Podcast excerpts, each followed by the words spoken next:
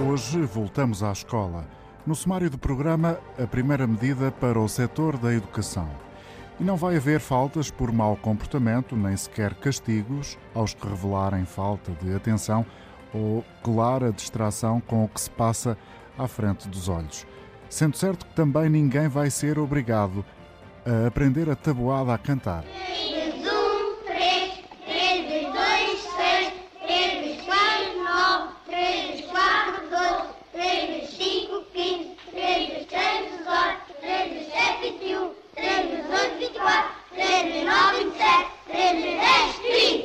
Decorar não é forma de aprender, defende a OCDE. Talvez possa ter sido esse um dos contributos, quem sabe, para os recordes que o país tem alcançado no número de alunos que frequentam agora o ensino superior. Em contraponto, Portugal não se livra de ter uma das maiores taxas da Europa em matéria de insucesso escolar no seio de famílias mais carenciadas. Há falta de auxiliares de educação, mas está a diminuir a taxa de abandono escolar. Ora, as comunidades escolares têm profissionais onde graça uma perigosa espécie de peste grisalha e um cansaço crónico, Isabel Cunha. Professores seguros de si e respeitados são uma premissa necessária para reformas ambiciosas, escreveu esta semana o Comissário Europeu Tibor Navrakic na véspera da segunda Cimeira da Educação. A reflexão sobre caminhos a seguir em Portugal não pode ser alheia ao facto de três em cada quatro professores afirmarem que estão à beira da exaustão. Será que a burocracia nas escolas explica tudo?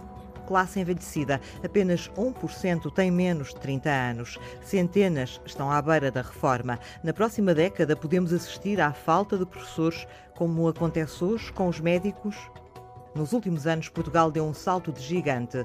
O número de chumbos é o mais baixo de sempre. Acima de 90% dos alunos conclui o nono ano.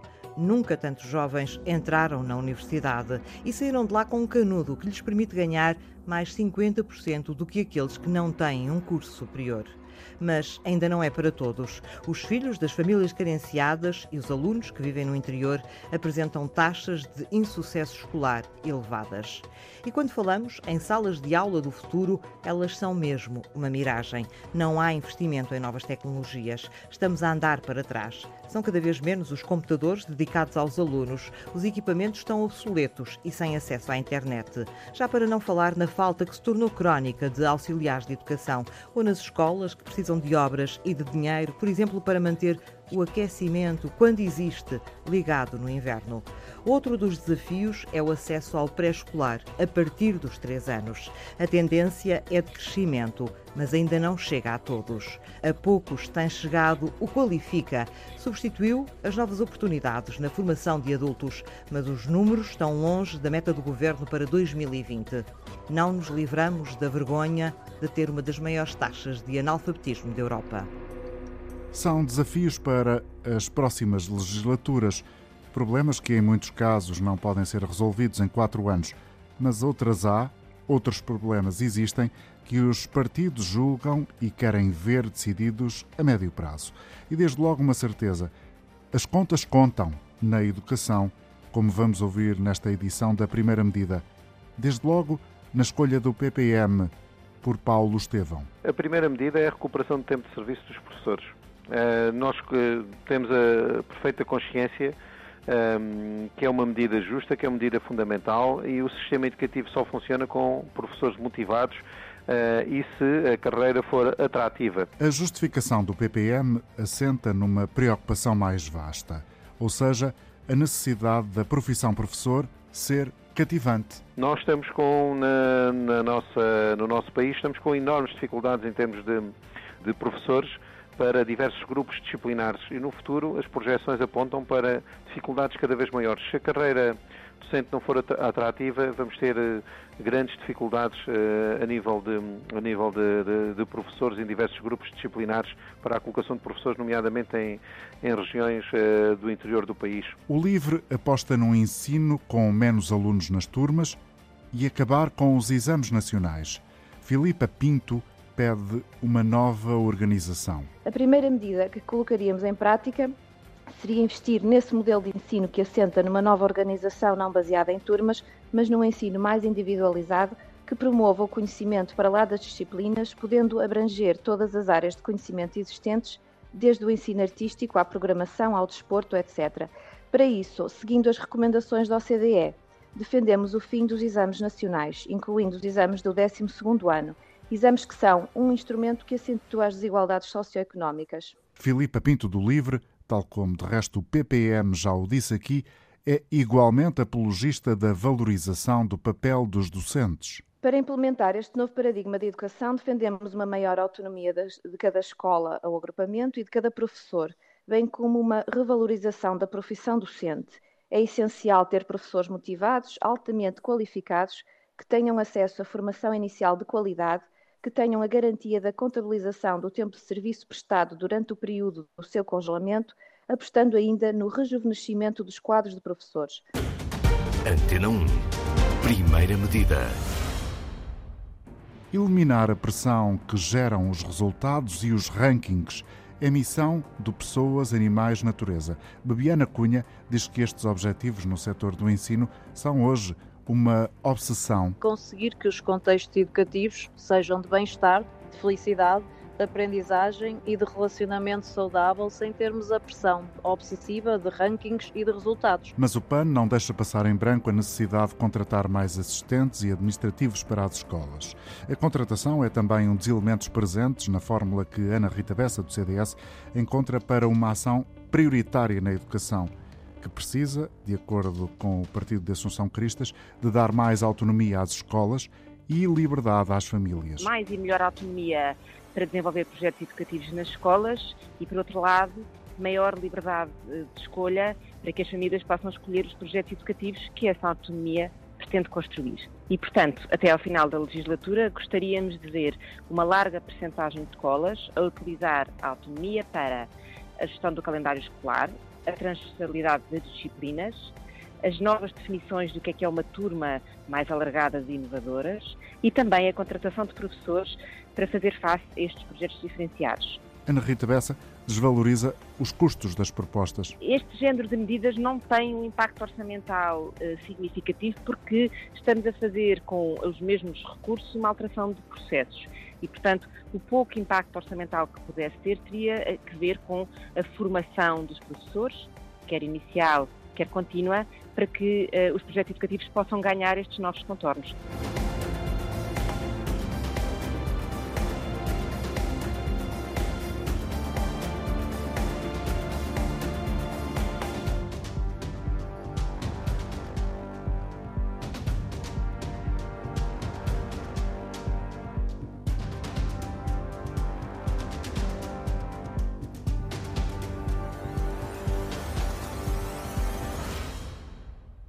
Mais adiante, nesta edição da primeira medida, o convidado em estúdio é José Eduardo Lemos, presidente do Conselho das Escolas. Ele desafia os partidos com a questão de saber qual é o objetivo do trabalho dos professores e dos dirigentes das escolas, se esse objetivo deve ser orientado para os resultados dos alunos ou para uma agenda política mediática agora ocupada com a questão da autonomia dos estabelecimentos de ensino. Ora, a raiz da pergunta está na primeira medida de várias forças políticas que se apresentam em todos os círculos eleitorais nas legislativas de 6 de outubro. Já aqui tivemos exemplos e ainda teremos mais adiante a oportunidade de ouvir a defesa desta mesma ideia. Ideias coincidentes na primeira medida elencada para este programa têm Bloco de Esquerda e PSD. Vamos, em primeiro lugar, trazer à antena a proposta de uma rede de creches gratuitas, públicas e universais. Proposta, para já, do Bloco de Esquerda com Joana Mortágua. A nossa prioridade neste momento é integrar as creches no sistema público de educação. As creches de hoje são vistas como uma resposta social e, portanto, elas são dadas às famílias de acordo com os rendimentos, mas com custos enormes para as famílias. E ainda por cima, nós sabemos como elas são vistas como resposta social, não pertencem a um sistema público um, universal. Há oito em cada dez crianças que não têm vaga em creches e uma vaga numa creche chega a ser mais caro do que uh, uma propina de uma universidade. E, portanto, a proposta do Bloco de Esquerda é que as creches sejam inseridas no sistema de ensino e, eh, dessa maneira, possa eh, existir uma oferta pública, gratuita, universal de creches, como já existe hoje para os restantes uhum. sistemas de ensino e como estamos a caminhar também no pré-escolar para uma cobertura muito maior do que aquela que já tínhamos. Proposta semelhante por parte do PSD, aqui com Cláudia André. Tornar a educação e os cuidados de acolhimento da primeira infância de acesso gratuito a todas as crianças. Nós pretendemos que esta medida se traduza na possibilidade de qualquer criança usufruir de um serviço em instituições da rede pública ou em PSS que estabeleçam acordo com o Estado. A frequência letiva a tempo inteiro é gratuita para as crianças, para o utente. Tende-se a cuidados dos seis meses aos dois anos, completada depois pela valência do Jardim de Infância dos 3 aos 6 anos. Joana Mortágua, do Bloco, quer mudar o planeamento do investimento da educação. O PSD defende esta medida que ouvimos ainda antes do fim da primeira década deste século, portanto já tem barbas.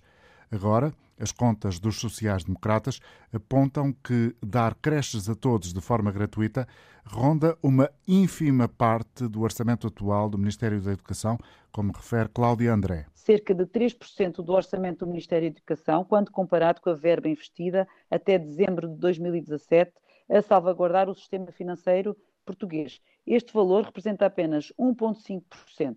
Em relação ao orçamento total do Estado, apresenta-se apenas como 0,18%. E se considerarmos a despesa primária de 57 milhões 382 euros, trata-se de um investimento apenas na ordem do 0,4%. São números, sublinho, são contas feitas pelo PSD. Assim como são os números que vamos ouvir a seguir por parte de Alma Rivera, da CDU, que apresenta números, precisamente, para sustentar a valorização da escola pública? Naturalmente, qualquer medida uh, exige que exista um aumento do financiamento e essa é a nossa primeira medida no âmbito do, da discussão do Orçamento de 2020 e, portanto, pode logo ser implementada havendo vontade para isso. É uma prioridade estratégica para nós, a escola pública. Uh, teriam que inverter-se tendências, nomeadamente o gasto, como aconteceu 7 mil milhões de euros em juros nos últimos anos, ou 23 mil milhões que foram entregues à banca. Uh, é preciso lembrar que uh, cada décima que o, o, nosso Ministério das Finanças fez questão de diminuir no, no déficit vale uhum. 200 milhões que poderiam ser canalizados para estas opções e estratégias que são uh, naturalmente para nós prioritárias. Do lado do PCTP-MRPP surge neste programa a ideia de afastar das escolas o papel preponderante do diretor. É o que defende Cidália Guerreiro. A primeira medida seria a alteração do modelo de gestão e administração escolar, que neste momento transforma a escola num espaço demasiado hierarquizado e burocratizado, centrado na figura do diretor, que tudo dirige e controla.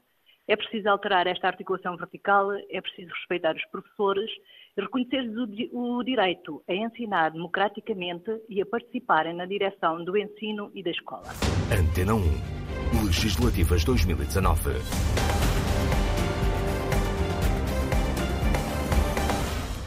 Convidado em estúdio desta emissão, o Presidente do Conselho de Escolas, José Eduardo Lemos. Boa tarde. Das uh, propostas que ouvimos até agora, qual é que considera mais importante, a essencial que se concretize na próxima legislatura? Muito boa tarde, muito obrigado. Eu diria duas importantes. O alargamento uh, do sistema educativo, digamos, ao pré-escolar, às creches, e, e, e a revalorização da, da carreira docente. Penso que são as de tudo o que eu vi, penso que são as duas medidas mais é importantes. É preocupante quando sabemos que menos de 1% dos professores têm menos de 30 anos uh, nesta altura e que a uh, médio prazo podemos vir a ter um sério problema, não havendo docentes para determinadas uh, disciplinas? Eu acho que é muito preocupante, é um problema que, no, que digamos que preocupará qualquer governo a curto prazo, já, já nem, médio e curto prazo até, e tem a ver precisamente com a, com a, eu penso, com a desvalorização da carreira docente Essa iniciada há mais de 10 anos. Acontece porque uh, houve congelamento de carreiras, portanto menos salário, ou uh, porque de facto a convicção daqueles que saem das universidades é uh, cada vez menos a de seguir a carreira da docência? Eu não, eu creio que uh, o congelamento das carreiras também contribuiu para essa degradação da carreira, se quiser, mas isso é comum ao funcionalismo público. Eu penso que a, degradação da carreira docente iniciou-se bastante, até antes do congelamento, e tem a ver com a forma como se maltrataram, acho que se maltrataram os professores eh, desde há uns anos por esta parte, digamos. A sociedade portuguesa não sabe valorizar as pessoas que ensinam os filhos?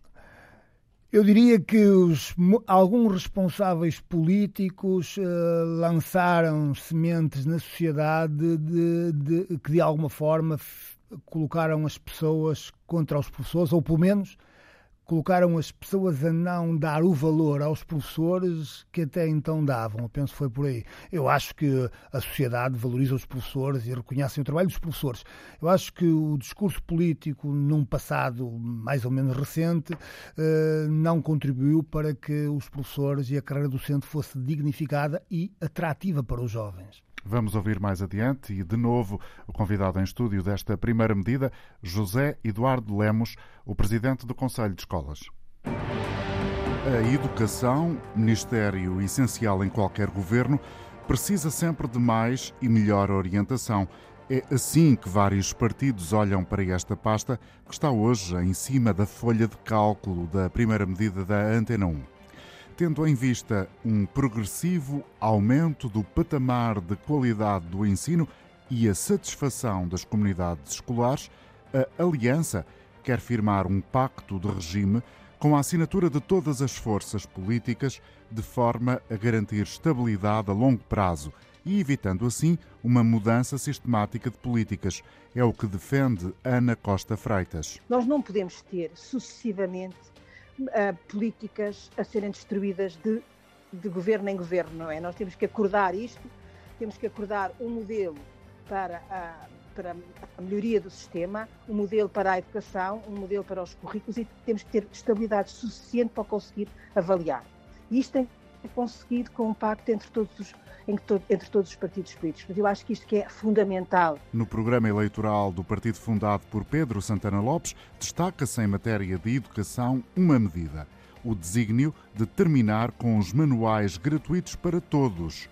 Ana Costa Freitas explica. O Aliança não é favorável à distribuição de manuais escolares a todas as pessoas que estão no ensino público. Esta distribuição deve ser feita de acordo com as necessidades, portanto, aí haverá sempre uma poupança.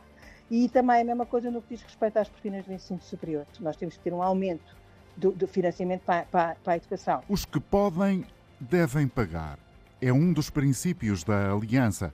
Por parte do Chega, Duarte Pacheco de Amorim sugere uma ruptura com a atualidade. Isto na medida em que propõe a privatização do ensino superior e secundário colocar o Estado num, papel central, diria que é um papel central, que deverá ser o seu de entidade reguladora, arbitral e também supletiva, abandonando o seu atual papel quase monopolista de fornecedor de serviços de ensino. Este papel deverá ser rapidamente devolvido à sociedade civil.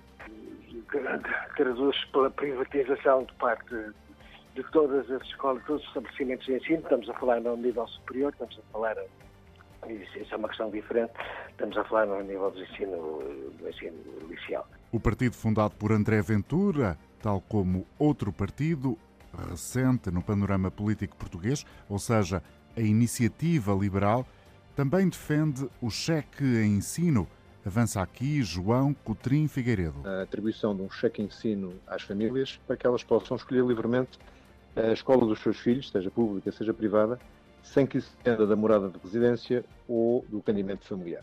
É, o impacto desta medida não, orçamentalmente é nulo, na medida em que o Estado paga a mesma coisa por alunos que estejam no, no, no ensino privado ou no sentido ensino público. Primeira medida da Antena 1, hoje dedicada à educação, são 10 áreas de governação que analisamos aqui eh, na rádio todos os dias, neste horário. Convidado em estúdio de hoje, o Presidente do Conselho de Escolas, José Eduardo Lemos. Faz sentido privatizar todo o ensino público superior, como ouvimos aqui numa das propostas de um dos partidos que concorre às eleições dia 6? Acho que não. Privatizar todo. Eh, também não sou contra a existência de ensino privado quer ao nível superior, quer ao nível secundário, mas privatizá-lo todo, uh, penso que também seria demasiado extremista, demasiado radical, digamos assim. Há aqui uma ideia que atravessa este conjunto de primeiras medidas que escutamos agora, que tem a ver com um eventual excesso de gratuitidade do ensino público em Portugal, nomeadamente com a oferta dos manuais escolares. Eh, é preciso repensar este eh, esta posição de, digamos, mãos largas do Estado? Eu, bem, eu, eu acho que não há um excesso de investimento no sistema público. Ou seja, muitos de nós provavelmente não teríamos, não teríamos e não teriam no futuro acesso à educação se não houvesse um sistema público de ensino. Uh, a questão dos manuais escolares, eu penso que o, o, o, problema mais gritante é o facto de a medida uh, diferenciar os portugueses, não se aplicar a todos os cidadãos portugueses em idade escolar mas só àqueles que frequentam a escola pública. Eu acho que aí há um, é, uma, é uma medida uma errada, é uma medida profundamente injusta do meu ponto de vista. Ou é, os manuais são gratuitos para todos os portugueses em idade escolar, independentemente da escola que frequentam, ou então não seriam para todos, seriam para quem necessitava, ou, eh, enfim, eh, da forma que o Estado eh, pudesse assumir esse compromisso. Porque nós também temos que compreender que o investimento público não são os marcianos que o têm que assegurar, somos nós. E, portanto, o dinheiro tem, o dinheiro tem sentido e interesse na avaliação destas políticas. E o dinheiro sai dos impostos. Obviamente. José Eduardo Lemos, uh, o ensino superior em Portugal está adequado àquilo que são as exigências uh, do mercado?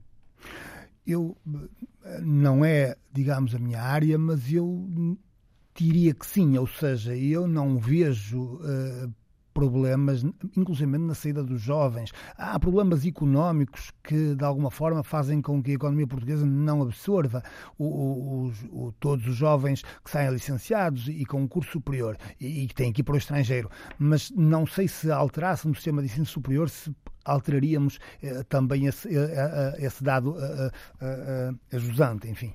O Conselho de Escolas é uma entidade que faz exatamente o que, José Eduardo Lemos?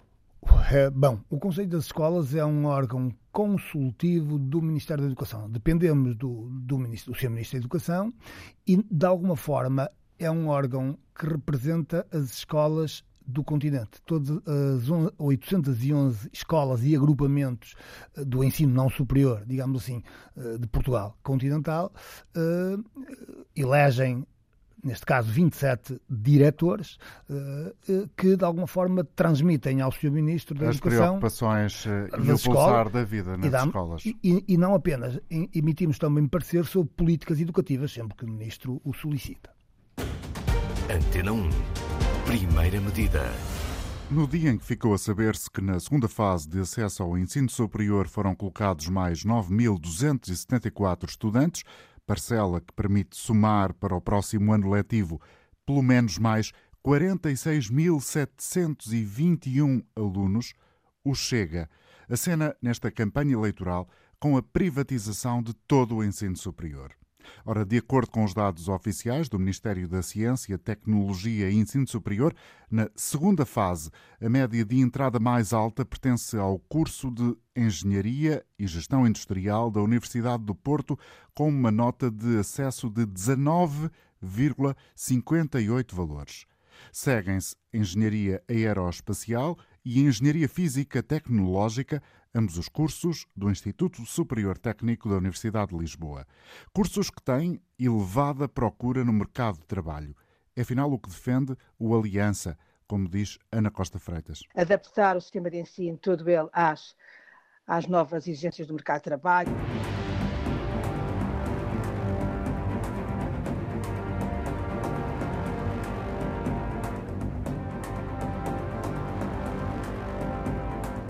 PNR está preocupado com o que se passa nas escolas, mas não apenas na questão do ensino propriamente dito.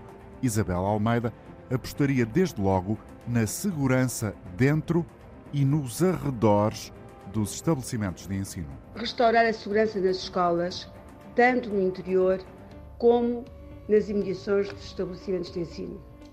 Havia a escola segura, que se criou exatamente por causa de, do, grau, do grande índice de delinquência e muitas vezes assaltos às quais os alunos estavam sujeitos nas imediações da escola e mesmo dentro da escola, porque há bullying. Muitas escolas, na altura em que a escola segura funcionava, conseguiram realmente recuperar segurança, quer no interior, quer no exterior da escola. Atualmente há um só, um veículo de escola segura para toda esta zona aqui do Barreiro.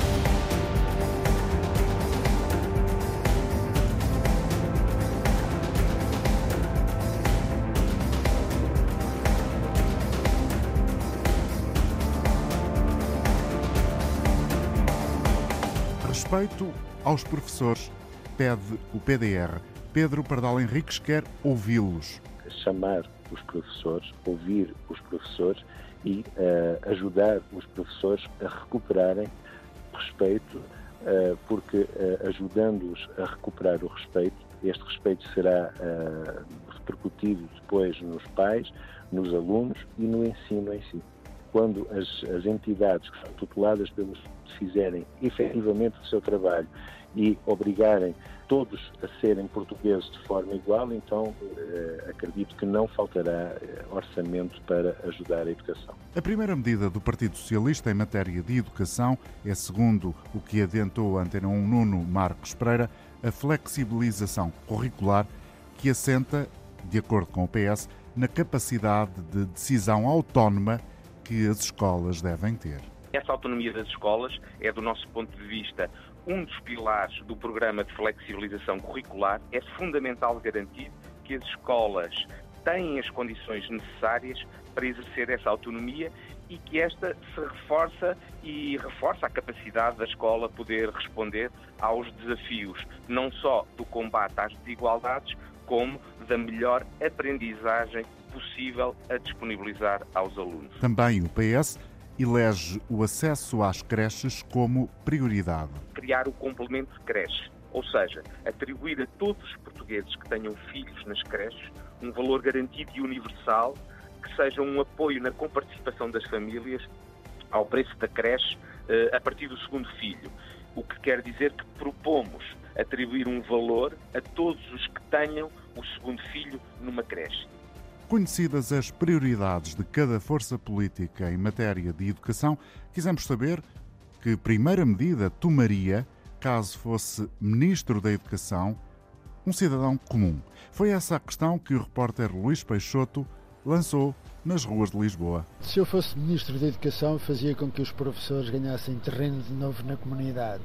Os professores, neste momento, são tratados abaixo de cão, nomeadamente pelos pais, pelo Ministro da Educação e as escolas perderam no terreno a qualidade que tinham em termos pedagógicos e ganharam em termos burocráticos. A educação financeira, económica, devia ser uma coisa que todos os miúdos deviam ter. Ok? Outra coisa que eu acho que também devia existir era instrução relativamente à psicologia, comportamento humano, etc. Acho que essas coisas deviam existir. Porque essas são as coisas que defendem as pessoas na sociedade em que nós vivemos. Uma revisão curricular dos programas e, e acho que deve ser e incentivado uh, que o estudante escolha o seu próprio programa curricular e que depois no final de cada ciclo responda pelo programa que fez. Falta um bocado de financiamento na área das artes, pelo menos na minha escola faltava um bocado esse. Se fosses Ministro da Educação? Dava mais atenção a isso. As eh, opiniões dos portugueses, escutados pelo microfone do jornalista Luís Peixoto, nosso convidado em estúdio nesta edição de primeira medida dedicada à educação, é José Eduardo Lemos, eh, Presidente do Conselho das Escolas. E o senhor, se fosse Ministro da Educação, qual seria a sua primeira medida? Oh, eu não sou ministro da Educação. Nem nunca será. Não, nem, nem nunca se serei. Ou pelo menos, eu, como diz, cautelosamente, não vejo que venha a ser, não. Nunca, nunca. O senhor eh, fez o favor de uh, formular uma questão uh, que nós já endereçamos às uh, forças políticas. Peço-lhe o favor de partilhar com o nosso auditório a ideia dessa pergunta. A, questão, a minha questão é a seguinte: durante vários anos, mais de uma década, as escolas sabiam o que queriam, o que era necessário fazer e o que é que o governo e a sociedade esperava delas. E então, na agenda política, ocupavam a agenda política os resultados escolares, as taxas de sucesso, a redução das taxas de abandono. E de há uns anos para cá, eu acho que, uh, que esses grandes objetivos, que eram tangíveis, nomeadamente através dos exames, nós conseguiríamos, conseguíamos saber a evolução que estávamos a ter. Esses, esses objetivos, essas grandes metas, penso que foram esquecidas ou retiradas da agenda política, que foi ocupada pela, pela flexibilidade curricular e pela autonomia. E, e, eu temo, do meu ponto de vista, a autonomia e a flexibilidade curricular são instrumentos, são questões instrumentais para, o grande, para os grandes objetivos que devem continuar a ser, do meu ponto de vista, a melhoria dos resultados escolares, uh, tendo por isto a redução das taxas de abandono ou, e a melhoria das taxas de sucesso, se eu quiser, e a redução do, do e, e, o, e a redução do abandono escolar. E eu temo é que como está o discurso político ocupado com a flexibilidade e a autonomia, temo que as escolas e os professores e o sistema se foquem em, nestes aspectos que, do meu ponto de vista, são secundários relativamente aos aspectos principais que têm a ver com a melhoria dos resultados escolares e então usar a flexibilidade, sim, e a autonomia que as escolas não têm mais, ou pelo menos não têm significativamente mais, como se tenta, digamos assim, passar essa mensagem, usar essa flexibilidade, essa autonomia, sim, para melhorar os resultados, para chegar a todos, enfim, digamos assim. Vamos ouvir então algumas das respostas que obtivemos por parte de algumas das forças políticas. Ao desafio que o nosso convidado lançou às forças políticas, o Partido Socialista, com Nuno Marcos Pereira, considera que não faz sentido falar de forma estanque de autonomia e flexibilidade. As escolas, antes de mais, devem olhar para o que se aprende e não para a avaliação. E, e, e a dicotomia que é feita, procurando-se colocar de um lado autonomia e flexibilidade curricular em confrontação com os resultados escolares, na nossa perspectiva, desfoca-nos do essencial, que no fundo é aquilo que se aprende na escola. E esse é o ponto central da discussão. Aliás, como como parece óbvio, falar de autonomia e de flexibilidade como questões estanques não faz sentido. Nem sequer é isso que decorre da lei. A flexibilidade tem que estar ao serviço da singularidade de cada comunidade escolar para se poder direcionar as matérias uh, aos alunos que habitam nesses contextos sociais. O PSD, por Cláudia André, responde com a apologia da descentralização. O PSD defende uma maior descentralização de competências e uma maior autonomia das escolas na gestão do desenvolvimento dos seus projetos educativos, nomeadamente o planeamento da rede que passa, eh, segundo a nossa proposta, a ter uma periodicidade anual, de anual para trienal. No entanto, e relativamente à descentralização, o PSD defende um processo de diferenciado em função das características dos agrupamentos e das, das autarquias. Se há autarquias preparadas para desenvolverem um trabalho colaborativo com as escolas, outras há que não dispõem ainda de recursos financiais nem humanos para o concretizar. Alma Rivera, CDU, enaltece o envolvimento de todos. Respondemos com uh, a gestão democrática das escolas, com a participação de toda a comunidade educativa, isto não só, naturalmente, não só no ensino secundário, mas também no ensino superior, e, portanto, a partir um, da participação se pode definir uh, melhor os objetivos uh, em concreto das escolas. Também para nós uh, o modelo de avaliação merece ser revisto, portanto não nos revemos no modelo de avaliação por exames nacionais e, e achamos que uh, o caminho tem que ser a valorização da avaliação contínua, a partir da valorização também dos professores e das condições materiais que as escolas hoje muitas não apresentam. A autonomia, do ponto de vista do CDS, insiste Ana Rita Bessa, é apenas um instrumento que pode facilitar o propósito da escola. O propósito da escola é ensinar, ensinar o currículo, preparando os alunos para aquilo que é entendido como conhecimento que marca o final de uma escolaridade obrigatória. E a autonomia de que se fala hoje e de que o CDS também defende é um instrumento para que a escola cumpra este papel com sucesso. Ensinar e aprender com sucesso educativo é o propósito da escola. O que importa é ensinar, mas com respeito pelas diferenças, desde logo entre os próprios alunos evidencia Joana Mortágua, que na resposta do Bloco de Esquerda a José Eduardo Lemos condena, por exemplo, os exames. Não há nenhuma oposição entre uma escola que procura bons resultados para os seus alunos e a flexibilidade curricular. A flexibilidade curricular pode correr melhor ou pior, neste momento podia ser muito mais apoiada por recursos, mas ela permite que o currículo não seja aplicado de forma monolítica a todos os alunos como se eles fossem todos iguais, todas as turmas como se fossem iguais. O que uh, significa, em linguagem corrente, uh, resultados, é uma fixação por exames que até a OCDE já veio dizer que é criticável porque leva a um ensino baseado na memorização e não é isso que nós queremos. E, portanto, eh, nós precisamos de um ensino que esteja mais preparado para eh, depois ser avaliado em vários momentos e não de uma maneira tão simplista como um exame. Isso não quer dizer que não estejamos preocupados com os resultados, mas quer dizer que a escola não é uma competição de resultados. A escola tem que estar feita para o sucesso uh, educativo e para o, para o sucesso cívico de todos. Outras dúvidas assume o PAN, nomeadamente no que toca à chamada flexibilização dos currícula em curso. Foi o que disse a Antena 1, Bebiana Cunha. No que diz respeito à flexibilização curricular que está a acontecer, nós também temos dúvidas sobre a forma como ela está a ser feita, podendo até estar-se a desperdiçar uma oportunidade importante e por isso nós propomos que seja feita a sua monitorização e a sua avaliação periódica, tornando pública essa informação.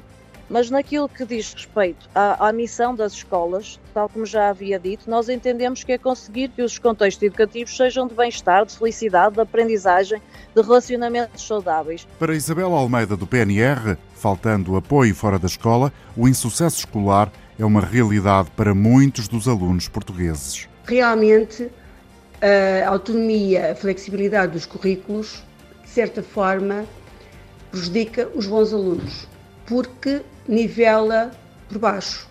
Todos os alunos, em princípio, no ensino básico têm nível 3.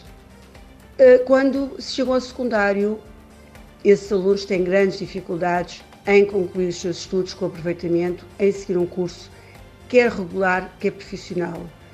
Quem não consegue ter explicações, quem não consegue ter um pai ou uma mãe que o apoie em casa, tem muito pouca facilidade de ter sucesso. Agora, a resposta da Iniciativa Liberal por João Coutrinho Figueiredo. O objetivo de uma escola é sempre de colocar o aluno no centro de qualquer decisão que tome.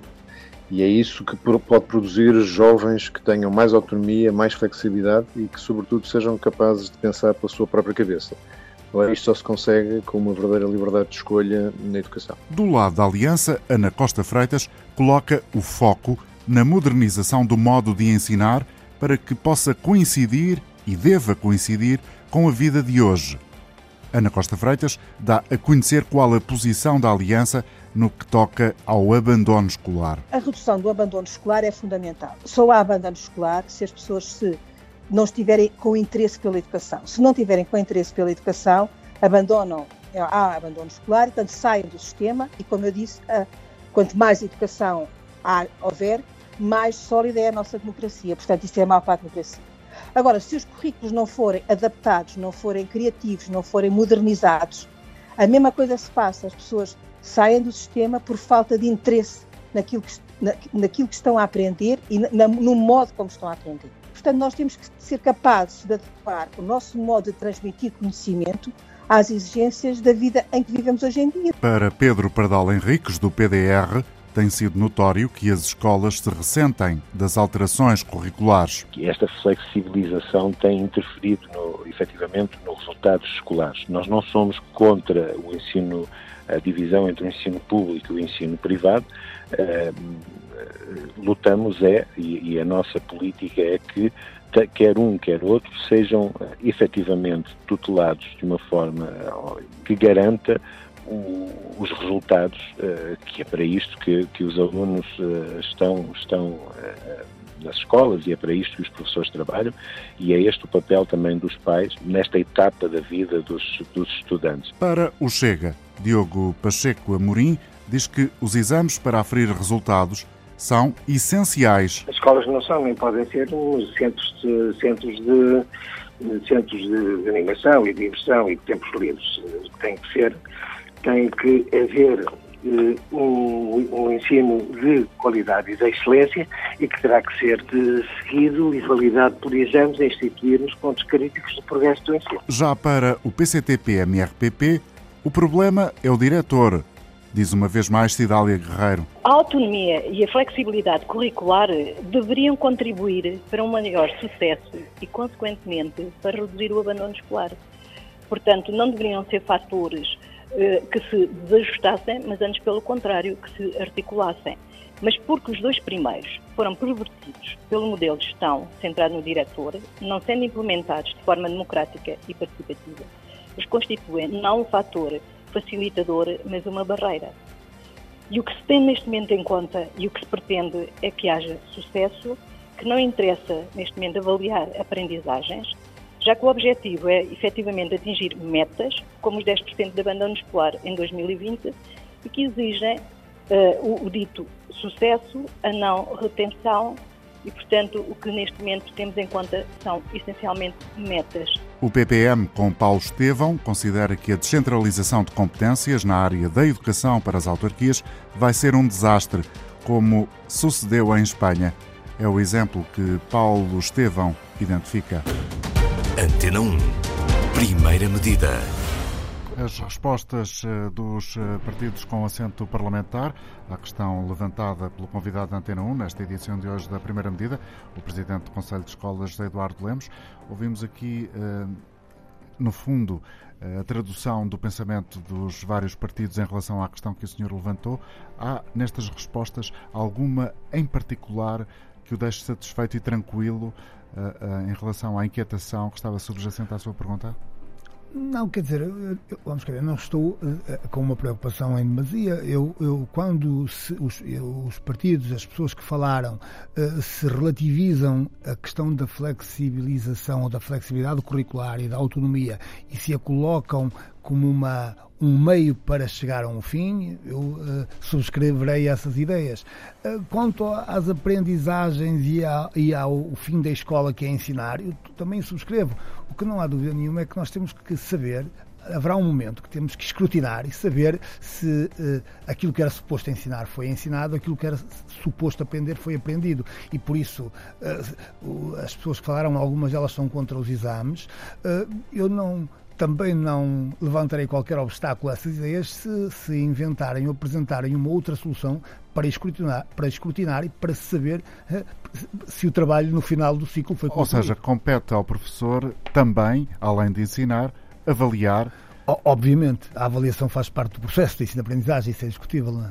E a avaliação externa é a única a que existe, se for substituída por outra, é, é, compreensível, mas a que existe é a única que se conhece e, e que pode, eh, de alguma forma, avaliar um sistema uniformizado como é o sistema português. Agradeço a colaboração do nosso convidado para esta edição de hoje da Primeira Medida, José Eduardo Lemos, que esteve connosco em estúdio e uh, formulou uh, uma pergunta com a qual desafiamos as forças políticas a responder para esta emissão especial da Antena 1. Vamos regressar amanhã com outro tema. Este programa teve coordenação técnica de Paulo Martins e Rui Coelho. Até amanhã.